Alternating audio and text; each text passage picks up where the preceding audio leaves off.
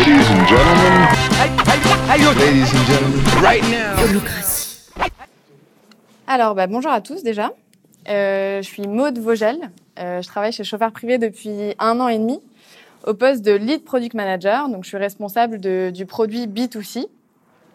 Euh, j'ai travaillé en fait depuis, ça fait sept ans que je fais du product management. Donc, j'ai travaillé chez Equidia, euh, une filiale du PMU euh, sur la partie média. Ensuite, j'ai travaillé trois ans chez Eurosport, toujours au produit responsable du mobile.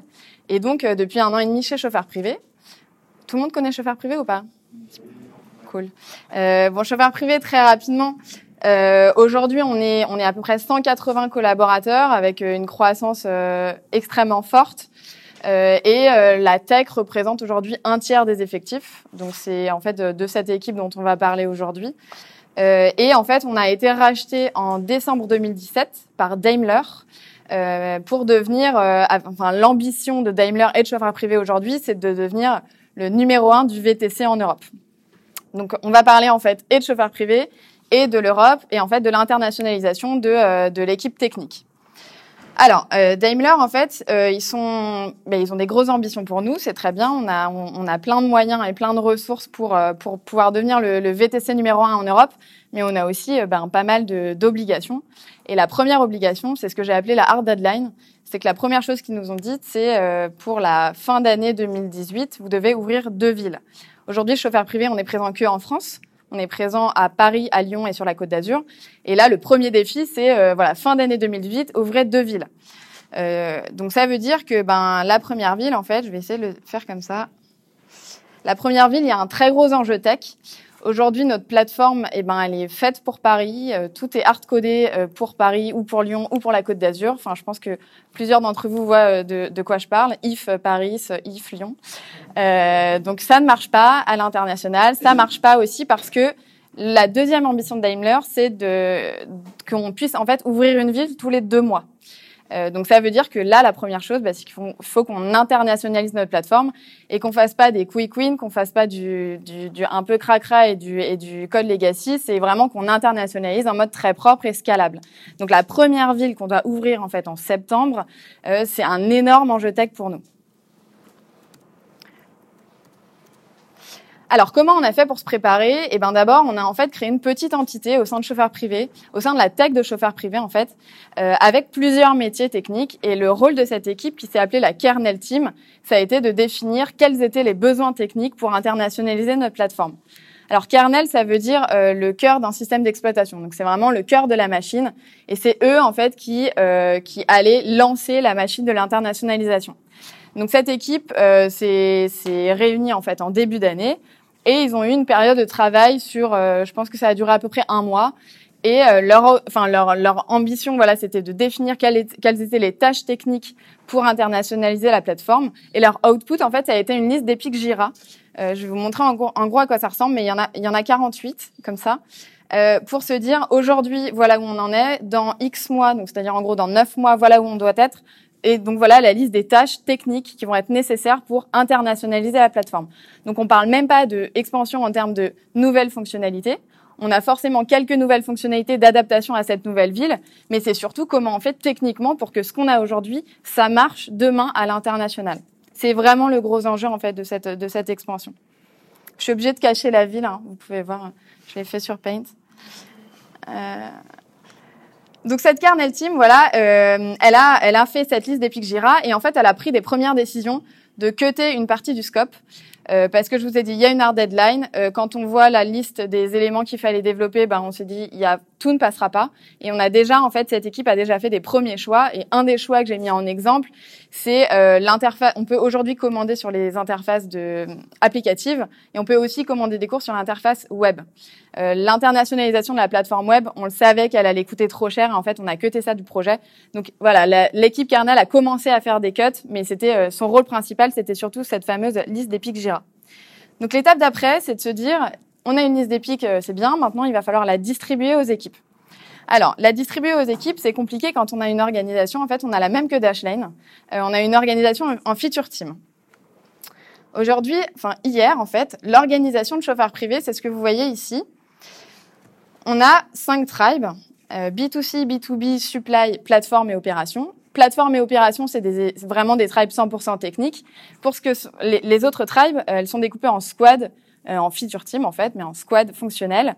Euh, qui sont toutes en fait orientées avec euh, le principe de KPI spécifique, euh, d'objectifs business. Enfin vraiment, je vais pas répéter ce qui, a, ce, qui a, été dit sur Dashline, mais c'est vraiment le, le, même principe. J'ai essayé de tout vous mettre pour que pour que à la fin du du talk que vous puissiez avoir les éléments. mais le principe en fait des, des feature teams, c'est quoi? Bah, C'est très simple, c'est que chaque squad doit être 100% autonome. Chaque squad et chaque tribe a ses propres KPI, ses propres stakeholders et une roadmap qui est revue exactement de la même façon, de manière trimestrielle. En fait, le problème avec cette organisation, c'est que bah, ça va plus du tout s'adapter au contexte que je viens de vous exposer. Alors, pour quelle raison? Bah, La première chose, c'est qu'on a une liste d'épiques, une liste de tâches, et qu'en fait, il va falloir la répartir en fonction des ressources disponibles. Donc, non plus en, partie, en, fonction de tel, tribe fait ça, tel squad fait ça, donc elle prend telle tâche, ça marche plus. Là, on a 38, épi 38 épiques et il faut les répartir. Donc, en fonction des ressources, eh ben, il va falloir répartir les, équipes, les, les épiques. La deuxième chose, c'est qu'il n'y a plus vraiment de notion de KPI. Le seul KPI, c'est il faut ouvrir la ville.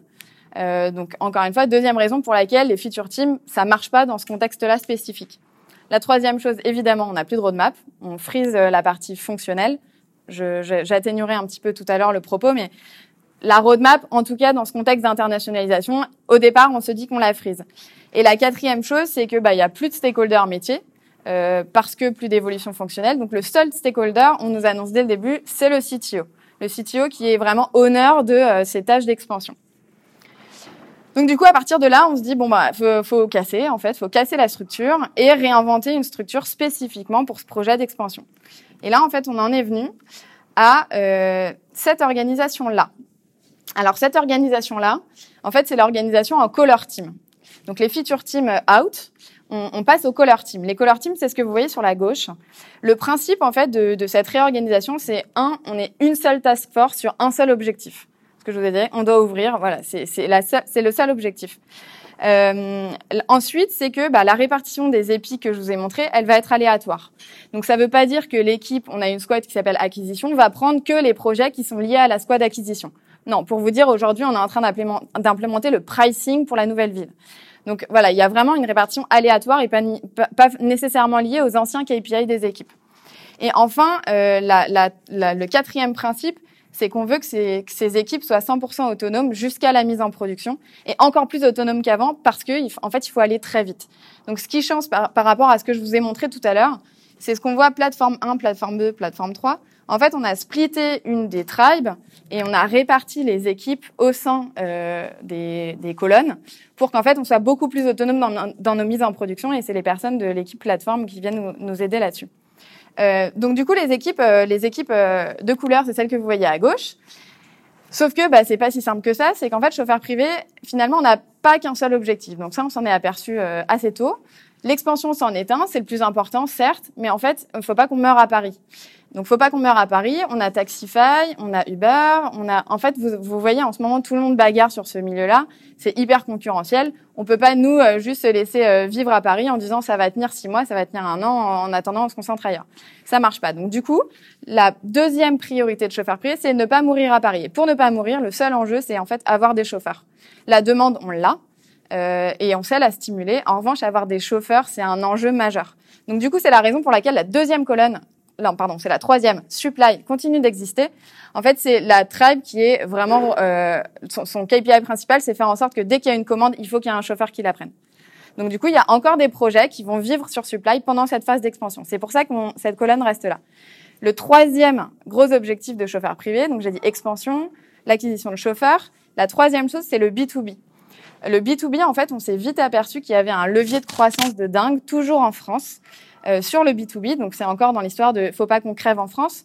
Et ben, le B2B, on s'est vite aperçu, effectivement, c'était un gros levier de, croissance. Donc, on n'a pas voulu, en fait, lâcher le B2B. On a voulu laisser des ressources, product, tech, etc., sur le B2B. Donc, du coup, c'est la deuxième colonne qui est restée, en fait, telle qu'elle. Donc, on a gardé une partie de notre ancienne organisation et on a quand même laissé, on va dire, les, les, au moins la moitié de la tech sur les, les fameuses euh, équipe couleur.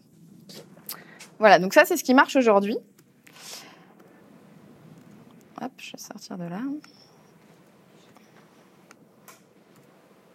Donc comment ça s'est fait pour communiquer aux équipes? Euh, Du jour au lendemain, il faut leur dire euh, vous travaillez plus de la manière dans laquelle vous avez fonctionné depuis un an et demi.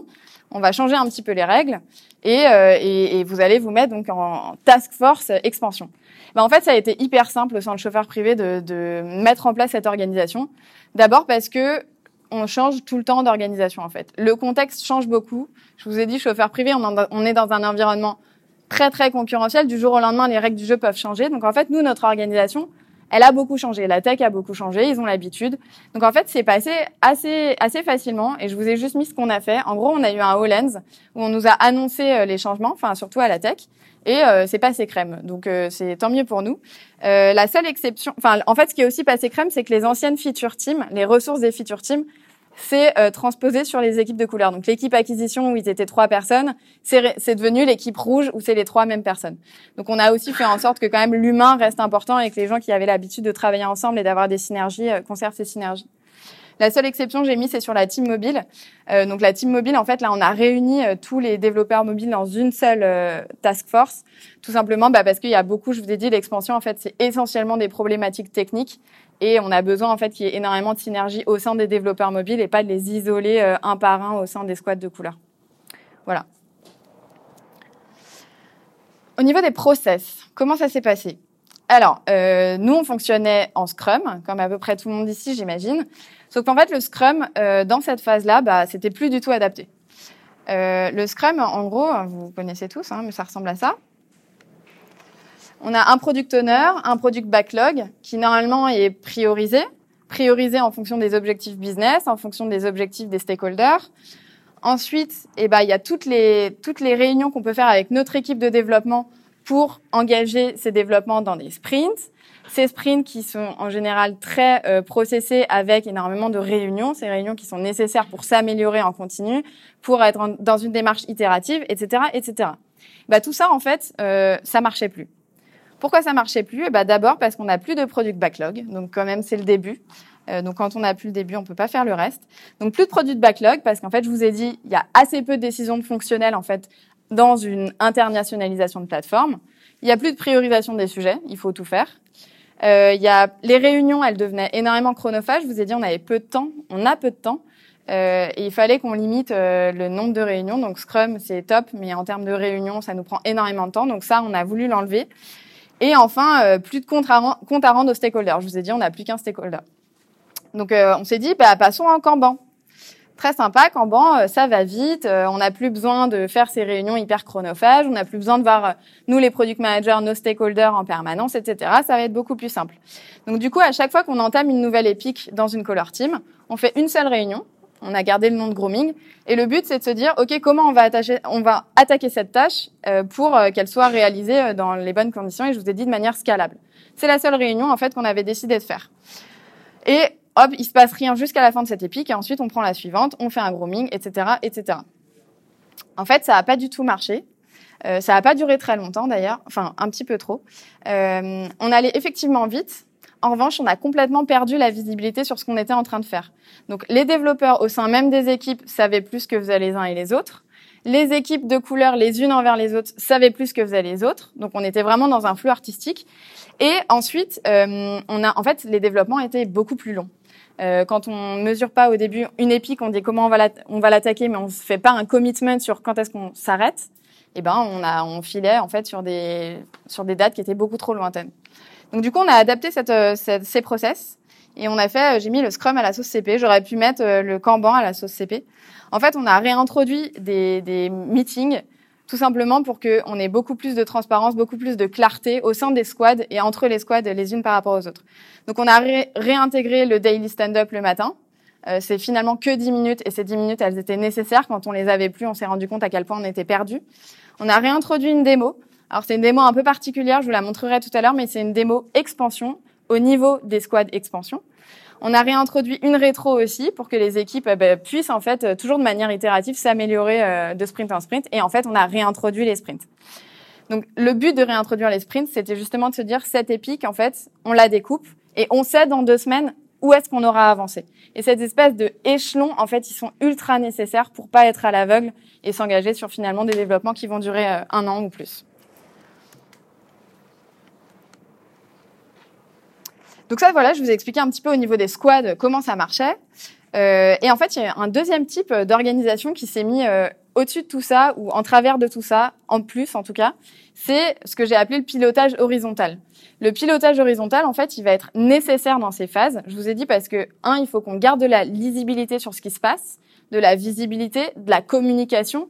En fait, tous ces éléments qui font, si on les perd, on est encore une fois dans un flot artistique. Donc, on a mis en place un pilotage horizontal, le moins lourd possible, mais juste pour que ce soit un guide pour que les équipes bah, sachent où est-ce qu'elles vont et pourquoi elles font ça. Donc pourquoi on a fait ça? Bon bah ça c'est très rapide, c'est qu'effectivement quand on va vite et quand on laisse les équipes autonomes, on perd les informations à l'échelle du comité de direction, à l'échelle de l'équipe expansion qui elle s'est engagée auprès de nos, nos, nos investisseurs pour qu'on ouvre des villes. Donc en fait on perdait euh, la, la lisibilité en dehors de la tech finalement. Donc la première chose qu'on a mise en place, c'est le Hollands Expansion. Je voulais un peu aborder tout à l'heure. Je vais vous montrer à quoi ça ressemble. Mais en fait, une fois toutes les deux semaines, les équipes de couleurs et euh, leur product manager présentent, euh, présentent ce genre. Alors, je l'ai fait un petit peu pour pas qu'on voit la ville, mais bon. Vous allez voir en gros à quoi ça ressemble. Font ce genre de, de review. Euh, en fait, c'est très sympa parce que la review, on s'engraine de semaine en semaine pour la faire beaucoup plus marrante et pour que chaque équipe mette un fond de couleur associé. Vous allez voir. Euh, le principe, c'est de se dire, un, on dit euh, les personnes qui sont responsables de l'expansion, donc les équipes métiers liées à l'expansion, doivent dire voilà où est-ce qu'on en est. Donc quelles sont les informations principales qu'on a à notre disposition? Par exemple, euh, lors de la dernière review, c'était quelles sont les nouvelles villes qu'on va ouvrir? Bah ouais, c'est important. Nous, on va ouvrir la première en septembre, mais c'est important d'avoir la visibilité sur ce qu'on va ouvrir en décembre. Donc des informations en fait qui n'arrivaient pas finalement jusqu'à la tech, jusqu'à jusqu'à y a euh, deux ou trois mois. Donc des general updates, qu'est-ce qui se passe euh, Telle personne a changé d'équipe, les soft launch c'est telle date. On remet, on remet tout au carré pour que le niveau d'information soit le même partout et pour qu'on n'ait pas ce sentiment de la tech est la dernière roue du carrosse, on a le nez dans le guidon et en fait on se rend pas compte de ce qui se passe ailleurs. La deuxième chose, ça c'est la même chose. La deuxième chose, c'est donc la présentation de chaque équipe. Voilà ce qu'on a fait, voilà où on en est et voilà comment ce qu'on a fait va vous être utile. Parce qu'on perdait au fait cette euh, interaction entre les équipes par exemple, euh, une des équipes a refait tout le système de traduction dans l'application. Aujourd'hui, on avait deux langues, donc on avait un système vraiment old school. Non, on a vraiment tout remis en place pour que ce soit scalable. Bah, il fallait dire aux autres équipes, sur vos autres projets, vous, c'est comme ça que vous allez utiliser l'outil pour gérer votre ad. Donc ensuite, chaque équipe, euh, voilà, ce, on, on s'engraine un peu, je vous ai dit, sur les présentations, euh, à base de petits affichages sympas. Et chacune dit, en tout cas, voilà ce qu'on a fait. Et ça, et sur les fonds, voilà, fond banane. Et le principe, c'est un peu de, de, remettre de la communication et même un esprit un peu sympa euh, entre les équipes qui ont euh, le nez dans le guidon pendant l'expansion. Quoi. Voilà, vous aurez tout le temps de, de, voir de toute façon. Je vous l'ai mis à disposition dans le Trello. Euh, moi, je suis là. Hop. Ensuite, la deuxième chose qu'on a mise en place pour cette transversalité, c'est que je vous ai dit, il y a une équipe business qui s'appelle l'équipe expansion. Leur rôle principal, c'est de définir bah, quelle ville on va ouvrir, pour, pourquoi, les intérêts business, etc., etc. Cette équipe, en fait, on perdait l'information, on savait pas trop ce qu'ils faisaient. Donc là, en fait, on a fait en sorte que cette équipe nous explique beaucoup plus ce qui se passe au quotidien et quel est leur travail. Euh, la deuxième chose, c'est que euh, on a mis en place des comités euh, qui sont des comités business tech en fait, il y a tout un tas d'arbitrages quand on ouvre une nouvelle ville. Et euh, ces arbitrages, on n'avait plus les moments pour euh, les faire. Donc, par exemple, euh, combien rapporte euh, un parrainage dans la nouvelle ville? Quels doivent être les pricing policies dans cette nouvelle ville? Tout un tas d'arbitrages, en fait. Et on n'avait juste pas les créneaux pour les faire, ces arbitrages. Donc, on perdait là le lien avec les stakeholders. Donc, c'est le deuxième truc qui a été mis en place en manière un petit peu plus transversale. c'est réintégrer l'équipe expansion dans le Hollands et, et mettre en place les comités business tech. Très rapidement, je voulais vous faire un, petit focus sur euh, notre rôle. Donc moi, je suis lead product manager. Euh, bah, en fait, euh, quand on n'a plus de features, qu'est-ce qu'on fait? Bah, On a plein de choses à faire. Ce qu'il y a, c'est qu'on va un petit peu en fait sortir de son rôle et, et s'adapter aussi nous à notre bah, à l'expansion et à ce contexte particulier. La première chose qu'on a dû faire avec mes collègues qui sont là, euh, c'est qu'on a dû s'assurer que les paramètres métiers étaient prêts pour la nouvelle ville. Donc c'est notamment ce que je viens de vous dire, c'est s'assurer que lorsqu'on va démarrer euh, l'EPIC, euh, faire en sorte que le parrainage marche dans la nouvelle ville, que nous on a anticipé et se dire est-ce qu'on a fait les points avec les équipes métiers pour savoir ce qu'ils en pensaient? Est-ce qu'on a fait les analyses nécessaires en amont pour savoir si ce montant c'était suffisant? Est-ce que par rapport au business plan ça va, etc., etc. Il y a tout un tas d'arbitrages en fait qu'on n'avait pas vu au début, mais il y a une liste, euh, je ne sais pas combien il doit y avoir de lignes, mais une centaine de lignes sur des arbitrages métiers. Et nous, notre rôle, bah, c'était de les anticiper pour que quand les équipes elles arrivent sur les épiques, euh, elles puissent avoir toutes les informations en main et tous les arbitrages doivent être faits en amont. Donc c'était la première chose. La deuxième chose, c'est que bah, finalement, il y en a un petit peu des besoins fonctionnels, donc on est un peu content. Il y a quand même des choses à faire, euh, des choses que Kernel n'avait pas anticipées, mais il va y avoir des nouveaux, enfin par exemple, euh, des, des, il y a une nouvelle facturation qui va être mise en place dans la nouvelle ville, et donc, eh ben, on a un, notre email de fin de course qui est notre email de facture ben, il s'adapte plus à la nouvelle ville. Ah bah là, on est content, on va devoir faire des petites maquettes et nous, ça nous rebooste un peu. Donc, on a gardé un petit peu de fonctionnel, pas beaucoup, mais il fait quand même plaisir quand il arrive. Et enfin, la dernière chose, bah, c'est que ce qu'on n'aime pas trop, nous, les product managers, c'est qu'on nous dise qu'on est project manager. Et dans le cadre de l'expansion, en fait, ben, il faut assumer ce rôle-là. Il faut assumer ce rôle-là parce que normalement, on est les mieux placés pour communiquer. Et je vous ai dit, la communication dans ces phases-là, c'est ultra important. Donc, on doit communiquer, on doit synchroniser, on doit rappeler les deadlines, donc il y a tout un tas d'éléments, oui, de chef de projet qu'on doit reprendre à notre charge. Et, euh, et bah, en fait, ça fait partie de notre rôle. Et dans, ces phases-là, euh, il, faut, il faut les assumer à, à, fond. Donc voilà ce qu'on a fait pour ceux qui se posaient les questions et qui allaient me poser la question à la fin. Euh, je finis sur, euh, enfin, je finis presque sur. Euh, aujourd'hui, on est combien? On est début juillet, le 3 juillet. Euh, notre soft launch, je vous l'ai dit, il est le 17 août. Donc c'est cool, on a l'impression que notre organisation, c'est bon, on a trouvé ce qu'il fallait en horizontal, en vertical et tout ça, sauf que ben c'est trop tard. c'est trop tard parce que là, il faut aller plus vite et on se rend compte que ben tout ce qu'on avait prévu, ça rentre plus. Ça rentre plus euh, et euh, je vous ai dit la hard deadline, on ne peut rien y faire, donc ça rentre plus. Donc du coup, euh, c'était important pour moi de vous dire que il y a un moment où il faut encore s'adapter. Et en fait, depuis janvier, on ne fait que s'adapter. Et en fait, ce focus-là, il est vraiment pour euh, la dernière adaptation qu'on doit faire. C'est euh, bah, savoir réagir au moment où on est à M-2, voire à M-1,5. Euh, Qu'est-ce qu'on fait? Alors, la première chose, c'est que j'ai mis, on a monté une petite équipe de crise.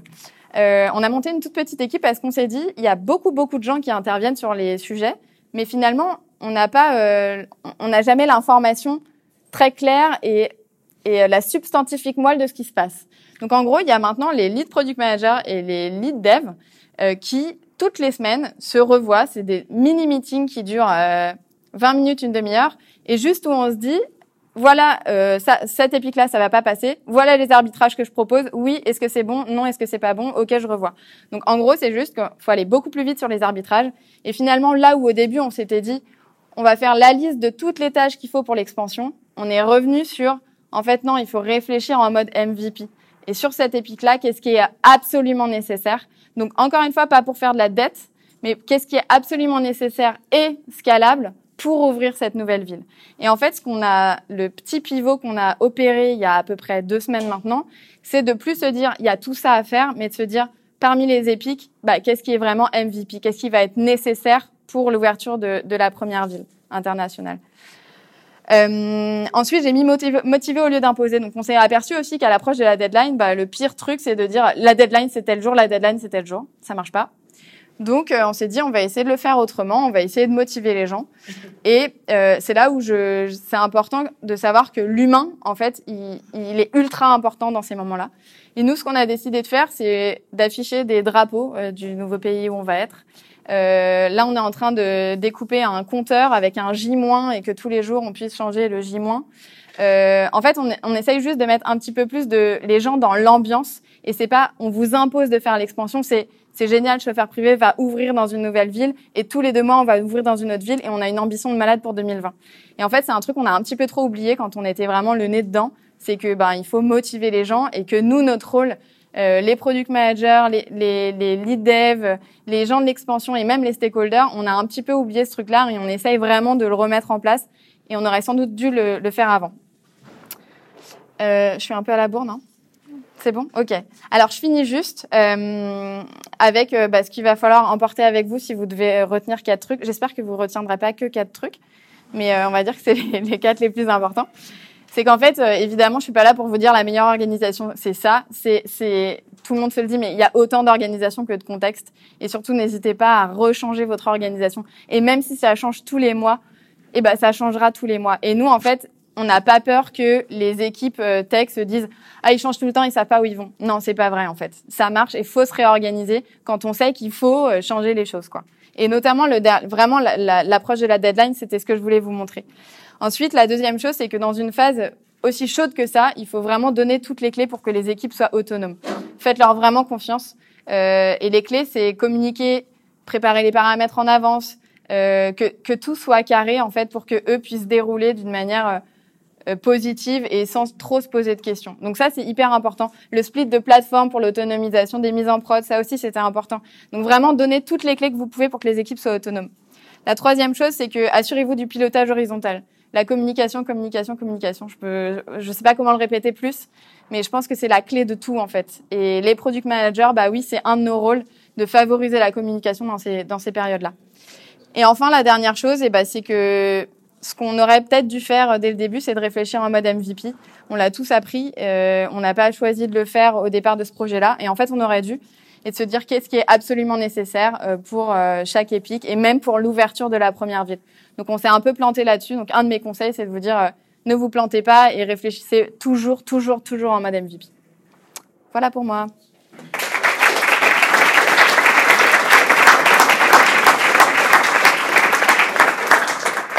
Merci beaucoup, Maud, c'était super intéressant et merci aussi de, de, de vous livrer, enfin, de, de livrer autant d'apprentissage alors que c'est finalement assez récent et de prendre le temps. on, est, on, est, vraiment suspendu à ce, à ce teasing. Est-ce que vous allez lancer en septembre?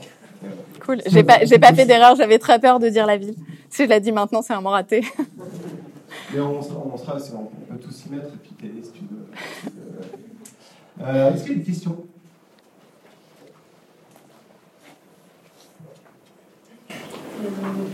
Dans la kernel team Alors, dans la kernel, kernel team, en fait, il y avait plusieurs personnes, tout niveau hiérarchique confondu, mais que de la tech. Euh, donc, il y avait le CTO, des développeurs iOS, développeurs Android, développeurs back-end de différentes tribes. On a essayé de mélanger, en fait, au maximum les gens. Et il y avait des product managers aussi. Mais au maximum en différenciant les squads, les tribes euh, et les niveaux hiérarchiques. Euh, du j'ai l'impression que vous êtes passé sur un mode commando hyper, euh, hyper vénère. Euh, sorti de ça, le moment où vous allez chier votre gros truc, euh, comment tu penses que votre orga va se développer, sachant que maintenant vous allez apparemment gérer bah, plusieurs villes euh, dans d'autres contextes et ainsi de suite? Alors déjà, il y a la toute première phase, celle qui va faire en gros euh, septembre-décembre. C'est, je vous ai dit, on réfléchit en mode MVP, mais ça veut dire qu'on a laissé des trucs sur le côté. Et ces trucs sur le côté, en fait, nous, on veut pas les lâcher, on veut les faire. Donc il y aura déjà cette première phase, je pense, qui est un petit peu à part. C'est septembre-décembre, on, est, on commence à y réfléchir là. Se dire, euh, est-ce que tout de suite, faut casser les équipes de couleurs et les remettre euh, en squad et en tribe? Ou alors, est-ce qu'il faut les garder? Donc l'arbitrage n'est pas encore fait. Euh, moi, je pense que de splitter les équipes de couleurs, on va se dire génial, on refait de la feature, alors que non. En fait, on va pas refaire de la feature tout de suite, c'est impossible. Ou alors euh, 5-10%. Et cette frustration, moi, elle m'inquiète un peu. Donc, je ne sais pas encore si on va les casser ou pas, mais je pense que ce focus-là sur septembre-décembre, il va être particulier. Et ensuite, là, on se pose la question de justement nos tribes et nos squads. On est en train de réfléchir à notre modèle. On va pas le révolutionner, le révolutionner. On veut juste un petit peu plus le, le rationaliser. Donc là, on, on revoit avec euh, tout, toute l'équipe produit euh, quels sont les KPI qu'on veut associer à chaque équipe. Et puis en plus, on a grossi en termes de ressources, donc on peut peut-être faire plus d'équipes ou alors revoir un petit peu nos équipes. Euh, enfin, il y a plein d'autres problématiques sur le après. Euh, pour la gestion en tout cas des nouvelles villes, donc on va à un moment revenir en squad et en tribe avec sans doute acquisition, conversion, rétention de la même façon, mais avec des KPI un peu particuliers.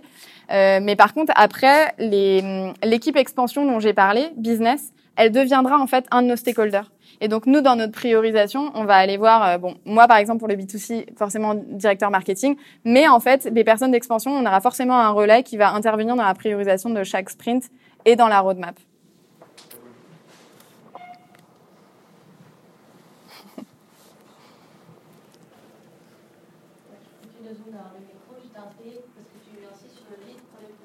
Ouais.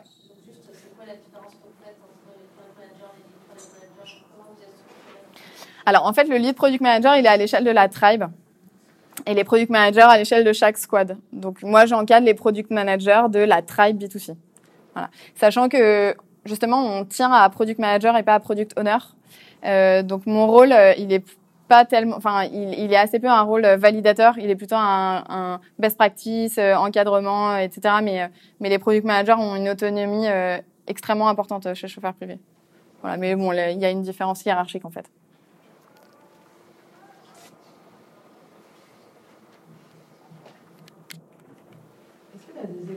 Que vous avez du coup là sur le MVP Ouais, ah bah d'ailleurs j'avais un truc, mais j'avais peur d'être super en retard, donc je l'ai pas montré. Euh, je peux vous montrer. Ah ouais, j'ai pas fait la dernière slide. Enfin celle-ci. Euh, je vais vous montrer vite fait. Donc ça c'est une épique. Une épique qui est euh, faire en sorte que dans la nouvelle ville, certaines features s'affichent et certaines features s'affichent pas. Donc l'épique, elle a un nom un peu barbare, handle, geolocation, feature, je sais pas quoi, bon bref les features qui vont être géolocalisées. Et là-dedans, eh ben, en fait, des features qui vont être géolocalisées, il y en a pas mal.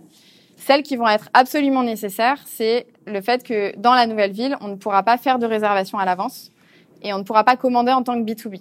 Donc ça, dès le départ, en fait, on s'est dit, ces trucs-là, c'est ultra important. Donc, il faut que ça fasse partie du MVP parce que nous, derrière, on peut pas gérer les... Si quelqu'un de business commande, on saura pas gérer la commande. Donc, de toute façon, ça, ces deux choses-là, elles étaient nécessairement dans le MVP. Ce qui va pas être dans le MVP, c'est ce qu'en fait, euh, tu vois en, en vert, en dessous. Euh, par exemple, euh, celui... Voilà, celui-ci. Euh, non, celui-ci. Euh, j'ai une épique qui, euh, dans on a une page qui s'appelle l'historique des courses. Donc, on voit en fait ses anciennes courses et ses courses à venir. Sauf que j'ai dit qu'on faisait pas de réservation dans la nouvelle ville. Donc, au niveau de la commande, je vais vraiment faire en sorte qu'on puisse pas commander.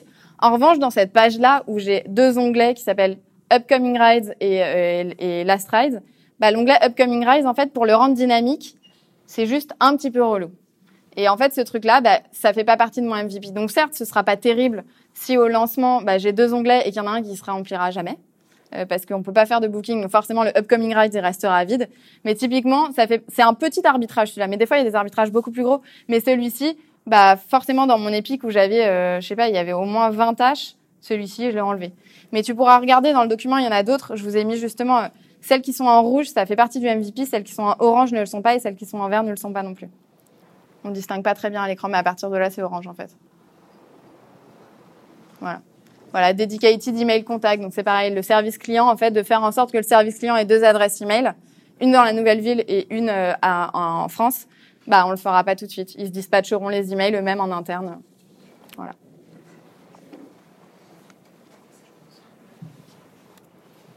Tout à l'heure, tu as évoqué que euh, vous aviez tout à l'heure, tu as évoqué que vous avez distribué les épiques aléatoirement entre les équipes. Pourquoi aléatoirement? Alors, parce qu'en fait, il y avait certains sujets euh, je vais dire par exemple euh, le paiement. le paiement, c'est une épique en fait qui, nous, ça nous pose problème parce qu'aujourd'hui, il n'y a aucune des tribes et aucune des squads qui est honneur du sujet paiement. On en avait une avant, mais elle a disparu. Euh, donc en fait, de cette épique-là, bah, il fallait que quelqu'un la prenne. Et de se dire, il faut qu'on retrouve la logique de bah, le paiement. Est-ce que c'est plutôt B2C Est-ce que c'est plutôt supply Est-ce que c'est plutôt euh, l'acquisition ou alors la conversion? En fait, on voulait pas juste se prendre la tête à justifier pourquoi telle épique va dans telle. Euh, donc ça, c'est la première chose.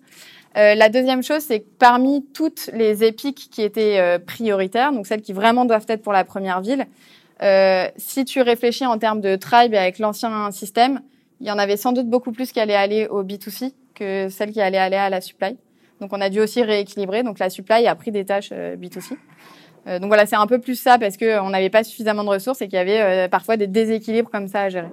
Donc après, on n'a pas été bête, c'est-à-dire que l'équipe acquisition a repris des sujets comme, bah, je sais plus quoi d'ailleurs, mais enfin a repris des sujets où ils étaient vraiment hyper pertinents et ils connaissaient très bien cette partie du code. Mais sur pas mal d'épiques, en fait, on a dû le faire quand même de manière plus arbitraire.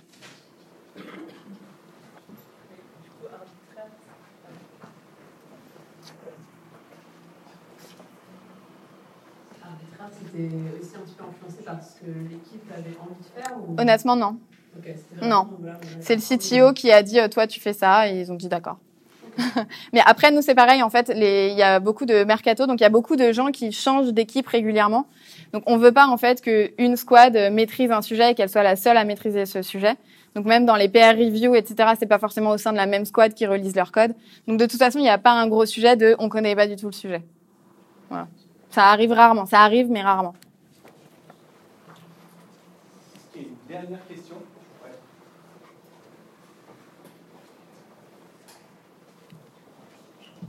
Merci. Comment vous répartissez la maintenance dans tout ça Parce que j'imagine qu'il y a encore des bugs qui, qui apparaissent dans la. Ouais. Euh, alors, bah pareil, ça a été extrêmement euh, euh, radical. On a le process euh, d'expedite, je ne sais pas si vous l'avez. Donc, on a des bugs qui, dont on justifie que le sprint doit s'arrêter et qu'on doit les prendre et qu'on doit les corriger. Donc, c'est un flow un petit peu à part. C'est pas les bugs qui nous remontent au quotidien, mais c'est les bugs de régression majeure. Et en fait, ce process d'expedite, on l'a conservé. Donc, tout bug qui est considéré comme majeur par notre support technique, on va le prendre et on va arrêter ce qu'on fait et on le prend. Et là, c'est plutôt réparti aussi en fonction de ce que chacun sait faire, mais euh, c'est attribué à, l'une ou l'autre des équipes. Euh, par contre, pour ce qui est bug euh, moins important que les expedites, aujourd'hui c'est gelé, donc on ne les corrige pas. Bon, après, on n'est pas bête, il y a des trucs, si on peut les faire rapidement, on essaie. Enfin, nous, les product managers, on essaye de les glisser et de leur dire, s'il vous plaît, vous voulez bien faire. Mais on essaye vraiment au maximum que ce soit que les expedites qui passent. Merci beaucoup. De rien, merci à vous.